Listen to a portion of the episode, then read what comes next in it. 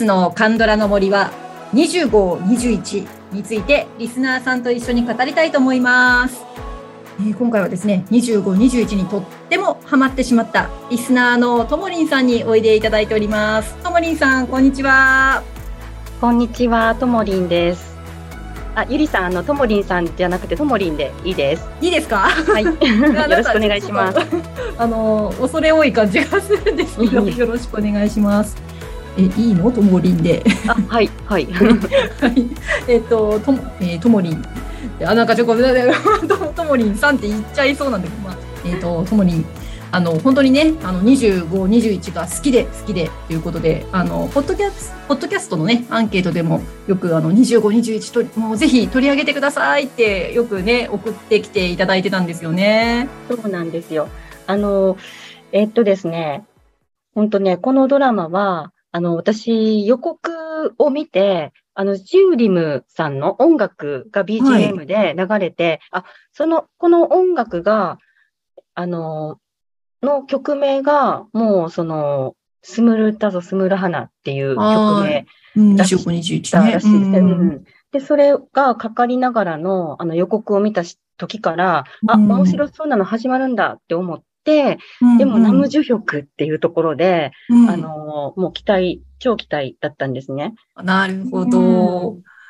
で、それでね見始めてですね、うん。あの、うん、そうですね。そうですね。眩しくて、でも、はいその、ナムジュヒョクがちょっといろいろ、あの、なんか思い出に出てくるシーンみたいな感じで使われていたりとか、うんその、ちょっと辛いことがあった過去がある青年っていう役の設定が、すごく上手な感じで、うんあの、彼の持ち味を活かせるような設定っていうのが分かっていて、うんで、なんかこの、その、もう予告を見た時から、うん、本当に期待していたあドラマでしたね。そうだったんですね。じゃあ、やっぱりナムジュヒョクの良さが出てきそうな感じの、うんまあ、雰囲気も良さそうではいはいはいっていうね、そんな感じだったんですね。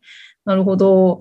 まあね、ということでね、まあ、一緒、今日はね、一緒に語りましょうということで、お誘いをさせていただけ、いただいたわけですけれども、ちょっとともりん、あの、少し自己紹介していただいてもいいですか？はい。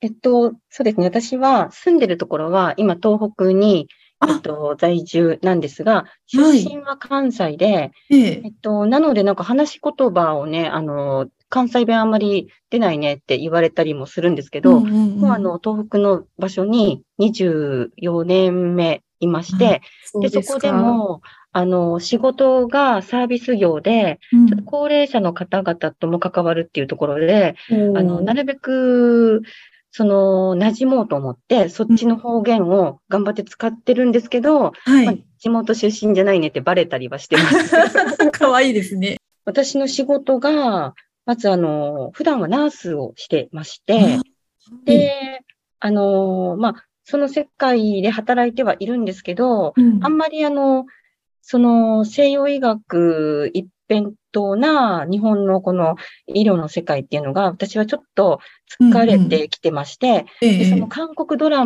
マの世界観が、えっと、生まれ変わりの話とか、あ過去生できっあ、と、はい。あんたには世話になったんだから、このくらいは、あの、面倒見てね、とかっていうセリフが、あの、ちょっとかなり昔のドラマなんですけど、うんの中にあったりして、はい。なんかそういうことが当たりま当たり前に描かれてるところが、うんあの、もうグッときておんですね。う、うんん。そうですね。はい韓国ドラマってそういうところね、あの、うん昔からのつながりもそうですし、なんかこう、前世からのつながりみたいなのもね、結構ありますからね。うん、なるほどですね。まあ、そんな、なんかこう、カンドラが好きになったのは、そんな理由からというような感じですかね。ねうんああ、なるほどですね。ありがとうございます。じゃあ、早速ね、25、21のお話に入っていきましょうか。はい。で、これね、私みんなに聞きたいことで、もうこれ、ともりんにも聞こうと思うんですけど、25、21何話ぐらいでハマりました？う ん私はだから、言った通り、本当に予告で超期待してて、うん。でも始まりの1話の、うん。あの、ところでは、本当に取っかかりのところは、あれ？現代で大人の人が、こうん。う出てきて、娘とのやりとりとかっていうところでは、なんか、うーん、な、なんだろう、このドラマっていう感じだったんですが、まあ、そこで娘が、えっと、実家に、うんねうん。えっと、ね。おお母さんの元いたっていう家に家出をして、うん。家出しても結局ここか、みたいなことを言いながら、うん日記を見つけて、で、そこから。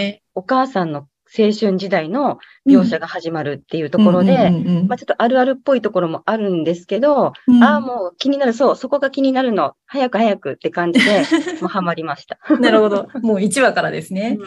そうですよね。じゃあもう本当に最初からもう、私ね、結構後からだったんですよ。なんかハマったのが。だみんなね、どの辺でハマるのかがすごく気になってたんで、うんうんうんうん、でもうなんかこのね、これからタイムスリップして過去に行くんだっていう感じがもうワクワクなうん、感じだったんですね。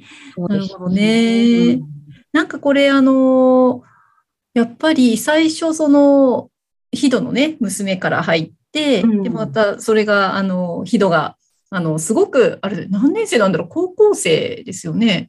すごい若い時から始まるので、うんうんうんう。うんん、なんかこう、最初、こう、ナムジュヒョクがどこから出てくるんだろうっていうのは結構ね、最初、あの、私から、私の興味があったんですけど、うんナムジュヒョクの登場はどうでした？確かあれ、新聞配達で来るんだよね。うん。自転車こぎながら、そうそうそうそうそ走ってる姿は爽やかで、あの、ね。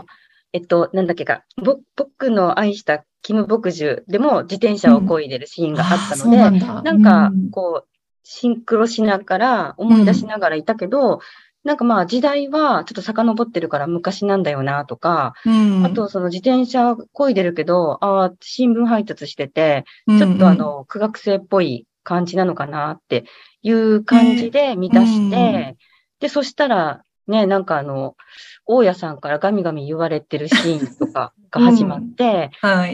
ちょっと今回、うん、苦労するんだなっていう感じで。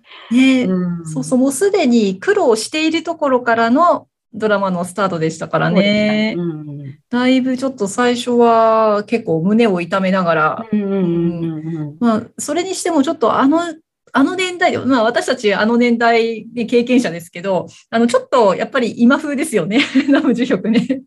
なんか昔のイメージがなくて、やっぱかっこいいなと思いながら、うん。ね、見てましたけど、うん。ね、新聞配達で新聞放り投げてね。あの、ね、大事なところが大事なところっていう、なんか、ある、あるの？みたいな。ねなな、ななんという、あの、ホールインワン的なみたいな。すごくあのおかしかったんですけど、ね、そんなあの始まりでしたよね。で、もう本当にあの25、21がね、あの最終回を迎えてからもうね、時間が経っちゃって、もうそんな始まりをね、してからあっという間にね、もう最後まで行っちゃったと思うんですけれど。えっとね、あっという間というかね、私はリアタイで見てて、うんあの、一週間待って、待ってかが苦しくて、ああのそっかそっか。こんな風に見るのがあんまり好きじゃないから、いつも配信終わったのを確認してから、よしって感じで、こう、こう続けてわーって見るのがうんうんうん。常だったんですけど、はい。このドラマとその前の、その年、私たちはっていうドラああ、ありマましたね。ううんん。で、牛久とのね、はいはいあはい。れもちょっとリアタイで見て辛かったんですよね。どうなるのみたいな。そうそう、リアタイは辛いですよね、結構。うんで、なんかそのね、配信の曜日に、待って待って、で、なんか、あの、ネットフリックスって時間がずれるんですよね。ちゃんとうん10時とかじゃなくって。あ、そうだったんですね。まだ、まだ配信来てないとかって、待ってるのが。うん。そっかそっか。なんか、私別の作品でリアタイした時は割とぴったり来てたんですけど、やっぱり、、うん、なんなんでしょうね。あの、うんちょっと作品によって違うのか。うん。うんいや、なんかでもやきもきしますよね。うん、気しましたね。かなりね。うん。で、やっぱ、り、あの、なんかリアタイの時のね、私は一気見だったんで、後からあれなんですけど、リアタイの人たちのお話を聞くと、その、やっぱりまた間が空く、その時間に結構皆さん深読みをされて、あ、そうそうそう。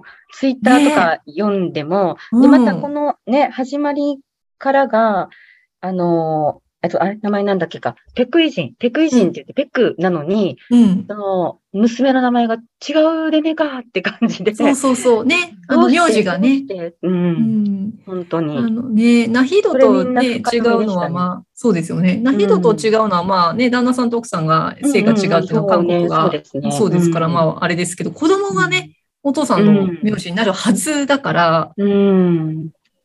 いろいろみんなかん書き込んでましたね、ツイッターの方ね。やっぱり、私も妄想しました、いっぱいね。実は、あの、ほら、えっと、ユリムがはい、は病い。気で死んで、ユリムの子をヒドが 引き取ってふざけたとかって、そういうところまで行ったりして。なるほど。うんすごい深読みですね。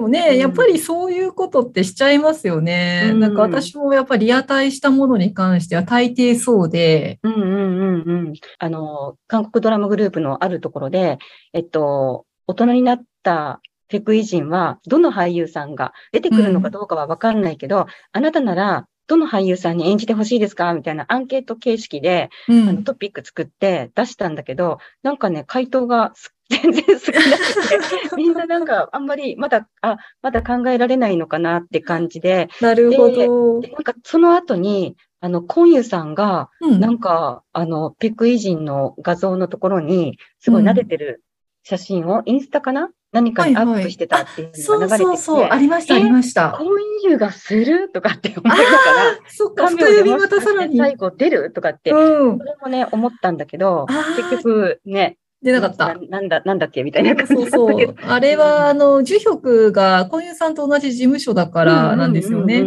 そうそう。あの、コンユさんのファンたちは、まあ、同じとこの事務所だって知ってるので、まあ、後輩に対してね、あの、そういうの、後輩のドラマ見るなんて素敵ねっていう感じで見てたんだけど、やっぱりね、あの、もしかしたらこういうが、みたいな。うんで、私はね、その時に、あの、うん投げかけてみたけど、回答がちょっとないなと思って、うん自分でそこのコメント欄に、いろいろ自分で後から、またもう最終回も終わる頃にも、自分でこう書き込みちょっと入れたりして遊んでたんだけど、うん、あの、私はね、えっと、うん。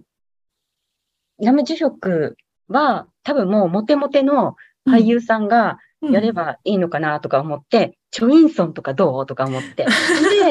で、で、ナヒドがその後に選んでしまった旦那さんが、婚友さんぐらいの レベルの人だったら、あ諦めるわって感じーで。なるほど納ね。得させてた。まさかのってやつね。うんそう、出てこなかったけどね、まずね。うんうんそうね、結局両方とも出てこなかったのかな、旦那さんのテ方。クイ人の方は、なんか本当の最後の最後で、そうそうそう。ななんだっけ、エピソードのところで、うん背中だけ出てきたけそうそうそうそう、ど、最後あね。れもうんナムジュヒョクがね、まず演じてたの、うんうん感じの。それっぽかったですね。うんそうそう、結局、その、その時にまだいるんだっていうのは分かっいろんなね、あの、セリフの端々からもあったし、その背中からも分かったけど、うんうん本当にその、今の、現在のペクイ人っていうのは本当に出てこなかったですよね。うんだから死んだ説があって。あ、やっぱり出ますよね、それね。わかるわかうんる。ツイッターで出たのかな、してなんか、あの、本人が、ナムジュヒョクが、うん。なんかの、あの、インタビューの、雑誌か何かのインタビューか何かで、あ僕を殺さないで、みたいなことを言ってたっていうのも記事で読んで、なるほどね。うんだから多分その25、21っていうのは、なんか、その俳優さんも、そのスタッフさんも想像しなかったぐらいにみんなヒートアップしていろいろとね、想像しちゃっって、てきっ、とびっくりされたんじゃないんですかね。僕を殺さないでっていうくらいだからね。やっぱりそれだけすごく、あの、ナヒドとね、ペクイ人って愛されてたんだなって、うん、すごく思いますね。どうしてもやっぱりね、あの、うまくいってほしいって気持ちがね、みんな強かったしね。本当、あのバス停で追っかけ合ってた時には、ああ、やっぱりこれでと思ったけど、うん。ね、ううんん、なかなかね。見、ましたね、あそこのシーンも。あのシーンね、やっぱうり、ん、まあ、なんか今、その終わってから考えると、まあ、綺麗に終わらせたかったから、まあ、探してあったのかなっていうふうにも思うけど、やっぱりこう、よりを戻してほしいっていう、このね、視聴者の思いからすると、えそこでもう一回やり直してほしかったっていう気持ちも、でもこれなんだろう、あの、やっぱりすごくそういう気持ちにさせるドラマってすごいなっていうか、うん、ね、だからナヒード、ペクイジンっていう、ずいぶん私たちね、感情移入しましたよね。しましたね。本、当、ハマってしまった。ねまあ、その辺ね、うん、あの、今その最終回の話してますけど、終わってからもうどうでした？終わってしまった、ね、終わってからは、あの、すぐ、うん、ロスっていうより、あれですよ、うん、廃人化して。廃人？久しぶりにって感じで。なので、まずまあ、ショック期が3日ぐらいあって、3日経ったら、今度いろいろ、まあ自分、なんか、あれね、自分の過去を反芻しますよね。あ、する。そういえば自分も、とかってなって、するする。で、あの、最後の最後、日記の返事とかも来たりとかっていうのもあるんだけど、まあ、その前にも、その、そうね、やっぱり日記の返事のあれですね。あれ、あそこで綺麗にちゃんとアンサーがあって、あ、でもほら、ずれ、タイムラグがあったじゃないですか。あそこが、もし本当にすぐに、あの本屋のおじさんが、ね、おじさんがね、早く渡してくれてたらね。ね渡してたら変わった？いや、でも違うよなって感じであったりして、で、自分の過去もこう思い返して、うん、うん。なんか蓋をしていたところをね、もう一回ちょっと思い返して、うん、できましたかね。そんな感じで。やっぱりそのね、ちょっと辛かった3日間でそういったことをぐるぐると、本当は解消したいけどなかなか解消できなくて、自分のこの昔のことも思い出しちゃうしっていうね。うん、それからだんだんこう、ちょっと、まあなんていうか、廃人からマシになってきた感じですか？その後。そうですね。あの、うん、そのね、手紙の文章を、うん、えっと、一回目こう見たときには、うん、やっぱりなんか、私もちょっと今、あの、韓国語勉強とかもしてるので、はいはいはい。それを書き出すね、みたいなことをどっかでつぶやいたんだけど、なんかやっぱりもう、最後の最後やっぱりショックで、それに取り掛かることも、一週間以上、二週間ぐらいできなくて、二、週間経ってから、もう一回見て、やっと書き出したとかってしてたりね。うん、うん、ちょっとこの2周目するのにも躊躇がいるような感じでしたね。それはやっぱり、あの、ずっと楽しい時をこうね、あの、いい時を過ごして、最後はあそこに行ってしまうからっていうところで躊躇したんですかね。またあの気持ちになっちゃうっていうね。うん、本当にね、うん、なんかこの思い合ってるんだけど、タイミングがずれちゃったりとか、で、やっぱりヒドは、お父さんがすごく愛情深い、あの、優しい人だったから、そんな風に愛されたいんだけど、うん、イジンは、もう仕事も大事で、うん、憧れがね、あの、お母さんのような、うんうんうん、キャスターっていうのを持って仕事をしてるわけだし、やっぱそこがお互い好きだし、応援してるけど、ずれちゃったのかなっていう、本当好きだけじゃダメなタイミングっていうのも、そうですね。あるなっていうのが、うん、思ったり、あとね、あの、えっとね、私ね、このね、お話をゆりさんとするにあたって、うん、あの、実はね、えっと、韓国ドラマのことを扱って語りましょうみたいなやつで、あの、いろんなところの勉強会っていうのかな？その韓国系の、はいはい、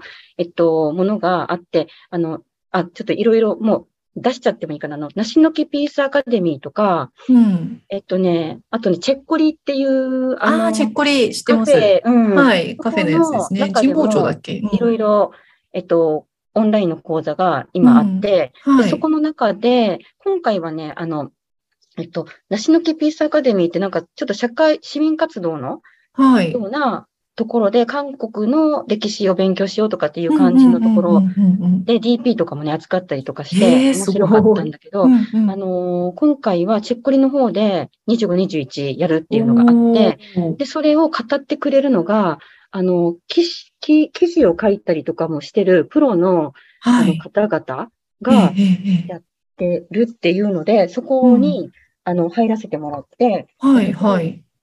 高橋直子さん、カンドラ系ライター。で、あと、野田智代さんっていうへ、なんか編集の仕事をしてる方うん。を、を講師にって、まあ、そのはい二人のお話を聞きながら、うんあとは、あの、申し込んだ、えっと、参加者で、はい。当たりましょうっていうのがあって、で、まあ、いろいろね、そこでも聞いたことを、あの、この前の感想を書く時点でもちょっとそれを活かせてもらったりしたんですけど、うんうん。キーワードが距離とか、えはい。ーっと、期待するっていう偉人が言った言葉とか、うん。で、偉人は、あのー仕事の、うーんと、なんだっけ、あれ、仕事の面接の時に、何、君は何なら信じられるか、一つものをあげなさいって言われた時に、重力って言って、そうそう。で、彼は NASA に行きたかった人だから、うんそうね。まあ、なんかその重力っていうところに、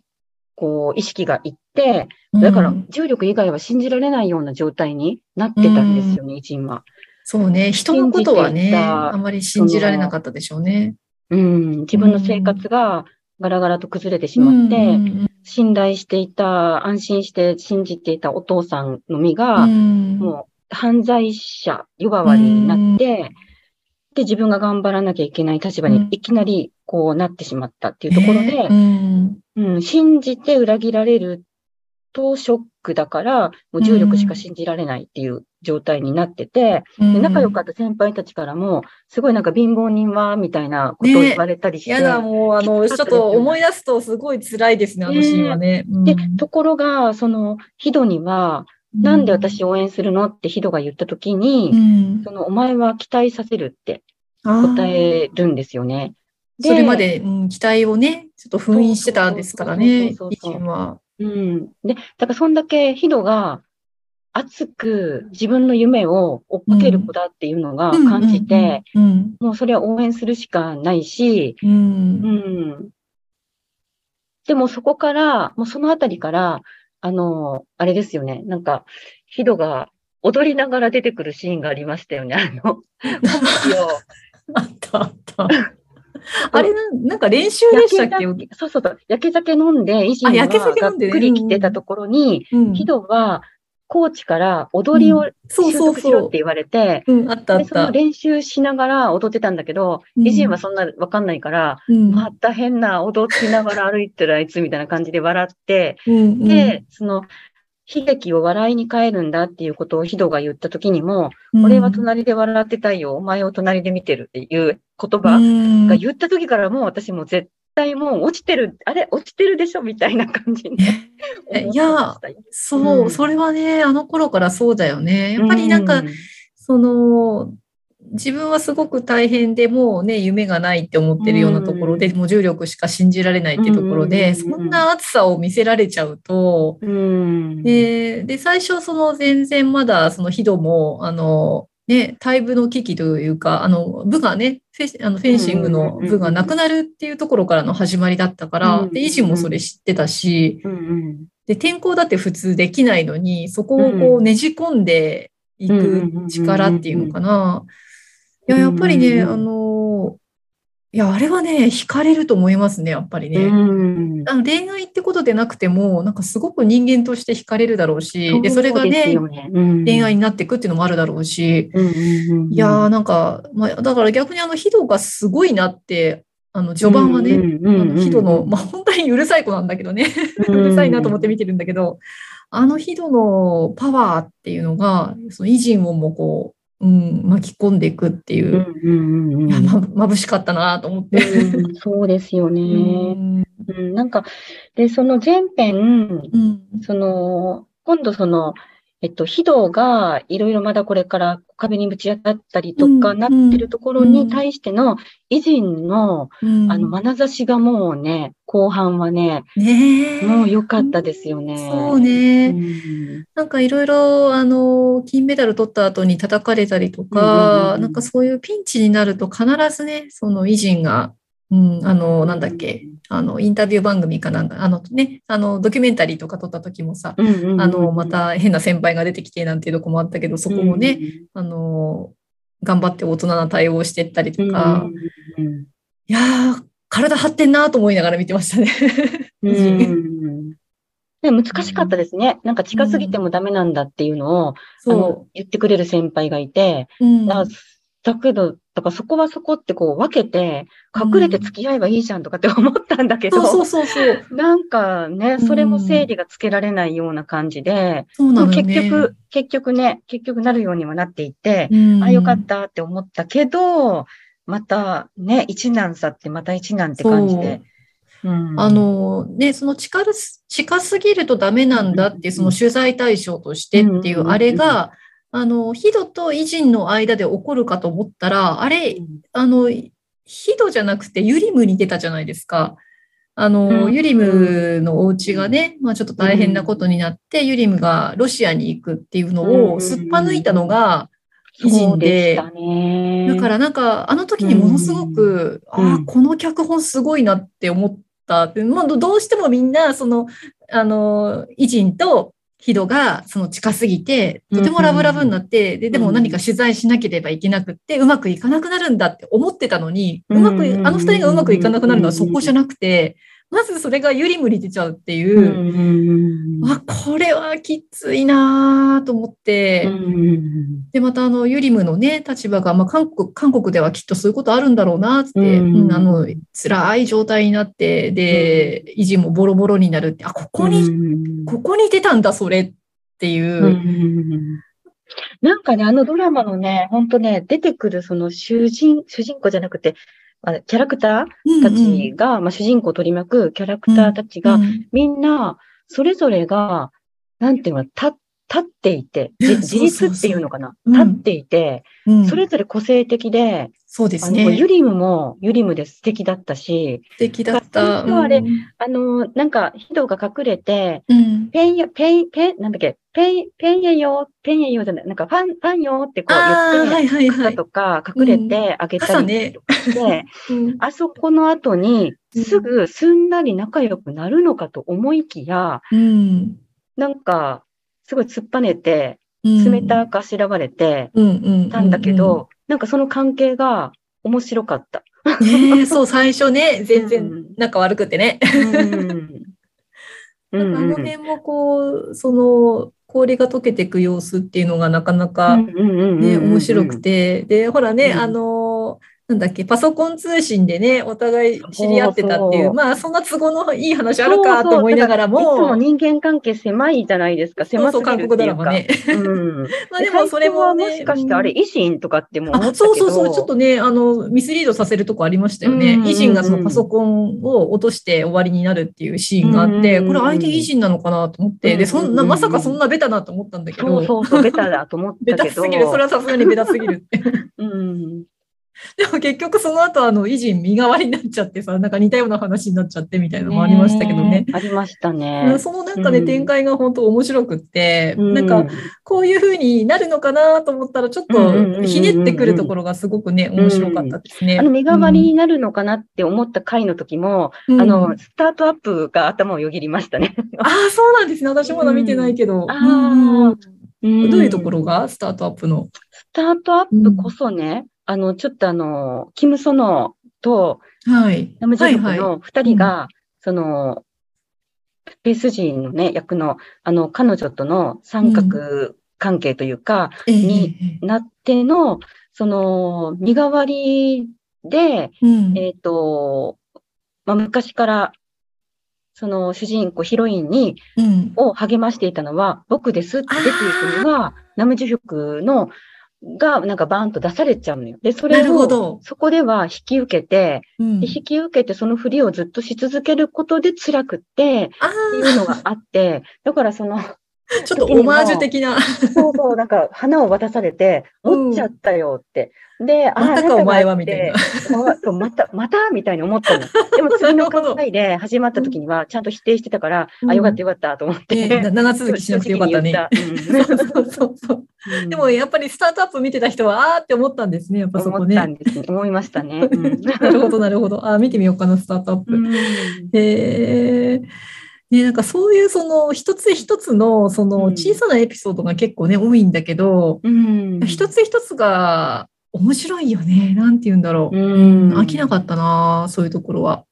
ううんん。で、なんかそのね、本当生樹福のことを、あの、もう結構好き嫌い分かれるかなってえ、まあ好きな人多いとは思うんだけど、好きよ、好あきよ。の、なんか演技が自然で、すごくね、あの、かあんまり格好つけようとしてないで自然なところが、あの、なんかね、コンユさんの演技と私、ちょっといろいろ被るんですよね。あ、そうなんですね。うん自然な感じがねう、ん。ナチュラルで、うん、わざわざうん。あんまり別人になる、ね、自分をほっといて別人になりきろうってしてないところが、ううん、んいいかなって思いながら。ね、そうですね。私もやっぱりこういうさんの演技も好きですけど、ナムジュヒョクの演技も好きだし、なんだろう、そうね、あの、本当に、うん、なんていうの、感情を込めてっていう、なんか自分の中から出てきてる感情なんだなっていうのがね、ストレートに伝わってきますよね、ジュヒョク君ね。いやだからすごいあの、彼が、まあ、あの、ユリムの時もそうだったんだけど、あの、巣から、素で泣くっていうか、あの、ペクイ人がね、本当に、にボロボロ泣くところって、うん。いやー、掴まれるんですよね、すごくね。うんこっちまで心臓は静かみにされてうん。苦しくなるというか、うん。辛いなーってまあ、あの時の、あの、ナヒドンのうん。セリフが、もう好きでしたね。その、うん。今までは、あと、なんて言ったんだっけ。あなたの苦しみを、うん。私は彼女として分けてもらうって。うん。自分も背負うから、うん。あの、苦しい時あなたは隠れるんだね。って言ああ、って、そうそうそうそう。うん。うん。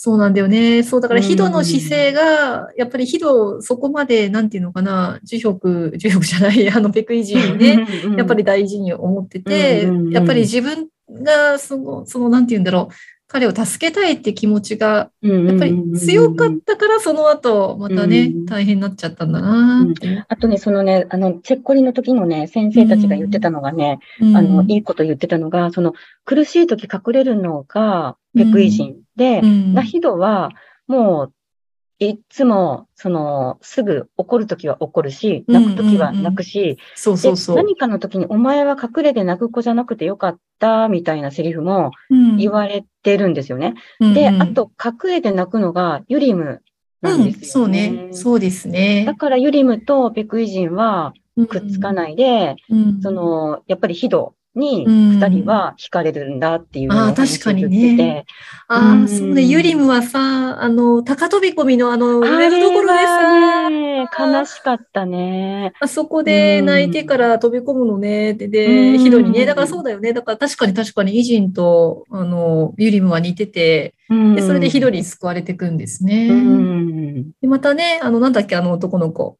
ジウン ジウンだ、ジウン。ジウンもやっぱりそういうとこあるよね。ねやっぱり、あの、私、ジウン大好きで、で、うん彼、その、ね、勉強もできないしってか、勉強できないけどしないんだよね、彼はね。うんうんなんか、なんか淡々として自信。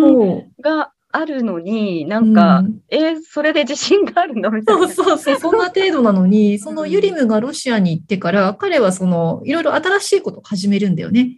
そでなんかそういう、私、本当にあの、今の、まあ、韓国の若い人はわからないけど、うん。まあ、日本の若い人とかも、その、何かをね、本当に成功するかわかんないけど、何か一歩始めてみるっていうのかな。本本当に大きな成功も小さな一歩からみたいな感じで、でで彼はそういうとこすごくいろんなことをやって、あの、だんだんそれが多分大きくなって、最後ね、成功するっていう、なんか別に学歴じゃないし、学校の成績でもないし、ただ何かそのトライするっていう。好きなことを、うん。もう、突き進んでますよね。そうそうそうう。んだからそれも本当はね、あの、怖いことだと思うんだけど、あの街中でね、あの、なんか若い子に、あの、声かけて、ファッションをっていう。うんなんかそういうその、なんだろう、試しにやってみるっていう、面白いからや、や、やるんですよそうそう面白いからちょっとやってみようっていう感じが。で、あの、ね、スンマンがうん。あんなにさ、いろいろやってるのに生きるのがつまらないんですっていう。悩みがあってう、ん。で、ジウンといるとつまらなくないってそうそうそういそううところで、私だからね、ユリムとはもうあれで 終わって、結局スンマンとくっつくかなとかっていうのも考えてたんだけど、ジウンがね。そそう私もね、思ってた思ってた。うん。なんか、ちょっとそういう気もね、なんかしたかなって思いつつ、まあ結局は、あの、ね、ペクイ人の弟と、あれはなんか仲良くなっていくのかなという感じもしたけどね。そうそう、スンワンがすごく複雑で、うん。で、彼女もやっぱりその学歴を一旦捨ててみたいな感じになって、だからあのドラマって本当に学歴ある人誰もいないっていう、うんうんうんうんうんまあ、あ、のね、ヒドとユリムは輝かしいいろんな、ね、うんあの、あれがありますけど、勉強はまあ、あの、下からですよね数えてっていう感じでしたし、結局みんな、まあ、あの、スンワンは最後大学に行きましたけど、それもね、高校中退してから行ってるし、で、男の子二人は大学行ってないし、うん、なんかすごい、そそれでちゃんと成功するっていう、んうん面白い。まあ、あの年代だからまだ大学のね、進学率進学率ってどれだけだったのかなとも思いますけど、うんなんかすごくね、あの、今、そうですね。そこも描いてましたよね。そうそう、だからすごく面白くて、で学校に対しての批判とかね、だから結うんうんうん構、あの、なんていうのかな、あの、結構、その軽く、そういう楽しく描いてるように見えて、10話ぐらいからすごくヘビーっていうか、うん。うん、意外と硬派だなって思って見てました。そのがだから今、今見てる人たちが、その学歴社会とかのね、うんどう思うんだろうとか、まあ私たちね、あの、韓国に住んでるわけじゃないけど、あれを見てみんな何を感じるのかなってすごく思ってた。うんそうですね。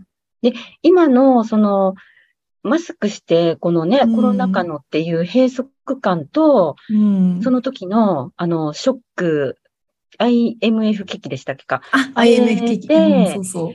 えっと、ショックを、打撃を受けて、うん影響を受けた若者たちのお話っていうのが、あの、なんかそこで、ちょっと、なんて言うんですかね、それでも、頑張ってきたんだよっていうような、なんかこう表現したいのかなっていうのも感じたりそうそう。とか。うん確かに、あの、韓国のドラマ見てると IMF 危機に触れてるところって結構あって、でもなん、か、その、それに巻き込まれた子たちがどうのこうのっていう話は私今回初めてだったんですよね。そうですよね。ううんんだから、あの、まあ、ペクイ人のように、その、お父さんが倒産しちゃってっていうのは、まあ、普通に想像できることなんだけれども、あの、ヒドの、ヒドのみたいに、その、自分のその、フェンシングの部活がなくなっちゃうみたいなところってあんまり想像してなくって、それもすごいし、その、最初ヒドが出てきた時に、なんかみんなその、なんかデモをやったりとか、やってましたね。ねえ、なんかああいうのも、なんかヒドはその、うそんなことを全く考